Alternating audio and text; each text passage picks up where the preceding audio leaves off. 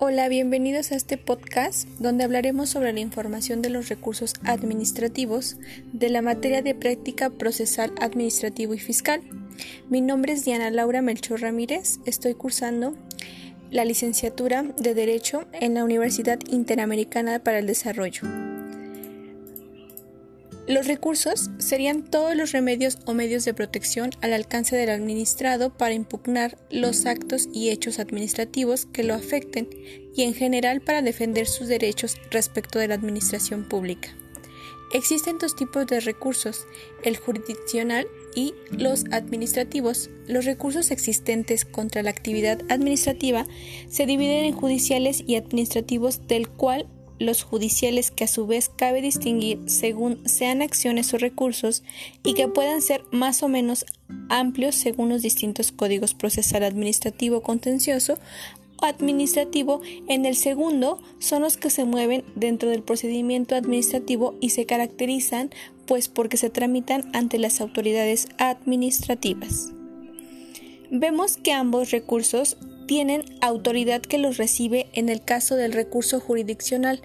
La autoridad que resuelve simple será un juez en recurso de administrativo, en principio un funcionario administrativo, aunque esto admite excepción en el caso de las actividades administrativas de la justicia. Otra diferencia de ellos es la naturaleza del acto que decida el recurso. En un caso se trata de una sentencia y el otro de un acto administrativo.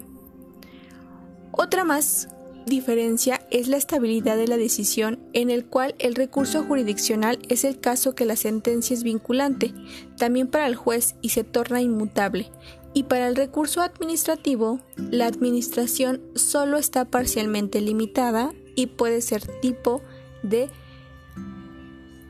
modificar su acto. Con el recurso de reclamación pueden defenderse derechos subjetivos o intereses legítimos mientras que con la denuncia pueden defenderse intereses simples. Alguno de los inconvenientes de los recursos administrativos es que en ellos pueden ser factores que complican o que retarden la resolución de los asuntos. Lo anterior debido a que su instrucción puede requerir demasiado tiempo. Otra de las cosas es que los recursos no permiten siempre una verdadera conciliación, debido a que en gran número de casos la Administración se limita a confirmar su decisión inicial sin realmente examinar el expediente. Existen diversos tipos de clasificación de los recursos, así se puede distinguir según su finalidad. Los recursos de legalidad y los de oportunidad según su objeto, los recursos de revocación, de adecuación y de sustitución finalmente considerados su causa, encontramos los recursos administrativos, subjetivos y objetivos.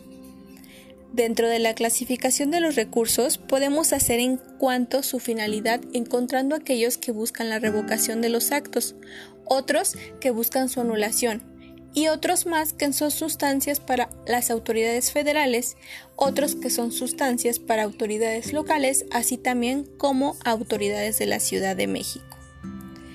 Los recursos serán resueltos por la misma autoridad, que emite la resolución, resultando en la mayoría de los casos optativo para el particular afectado promoverlo o bien usar el juicio contencioso administrativo que corresponda.